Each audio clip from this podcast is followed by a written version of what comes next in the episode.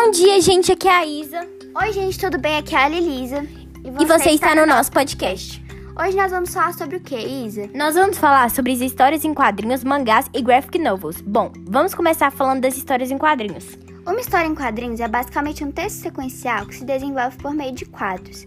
A primeira história em quadrinho que se tem notícia foi feita pelo americano Richard Outcount no ano 1895. Um autor muito conhecido que utiliza deste gênero é o Maurício de Souza, brasileiro, criador e escritor da Turma da Mônica. Que legal, não sabia. Lilisa, você sabe alguma curiosidade das HQs? Não. As histórias em quadrinhos ajudam a estimular a imaginação, a ampliar o vocabulário, a criar um gosto pela leitura e melhorar a ortografia. Agora vamos falar sobre os mangás. O que você tem a nos contar, Isa? Os mangás são histórias em quadrinhos originárias do Japão. Elas possuem a mesma estrutura das HQs, porém são lidas de trás para frente, da direita para a esquerda. O primeiro mangá publicado foi Sazai-san, em 22 de abril de 1946, por uma mulher. Vale ressaltar alguns famosos mangás chamados Dragon Ball, One Piece e Naruto. Algumas curiosidades: no Japão calcula-se que 40 novos animes estreiam na televisão semanalmente.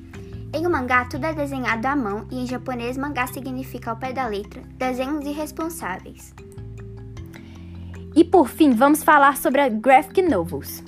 Um romance gráfico é um tipo de banda desenhada publicada no formato de livro, embora a palavra romance normalmente se refira a longas obras ficcionais. O termo romance gráfico é aplicado de maneira ampla e inclui obras de ficção e não ficção.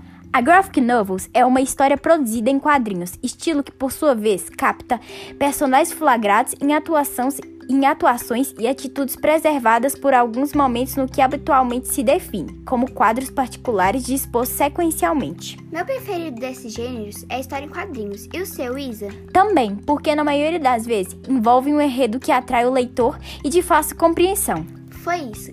Espero que tenham gostado. Até, Até a próxima. próxima. you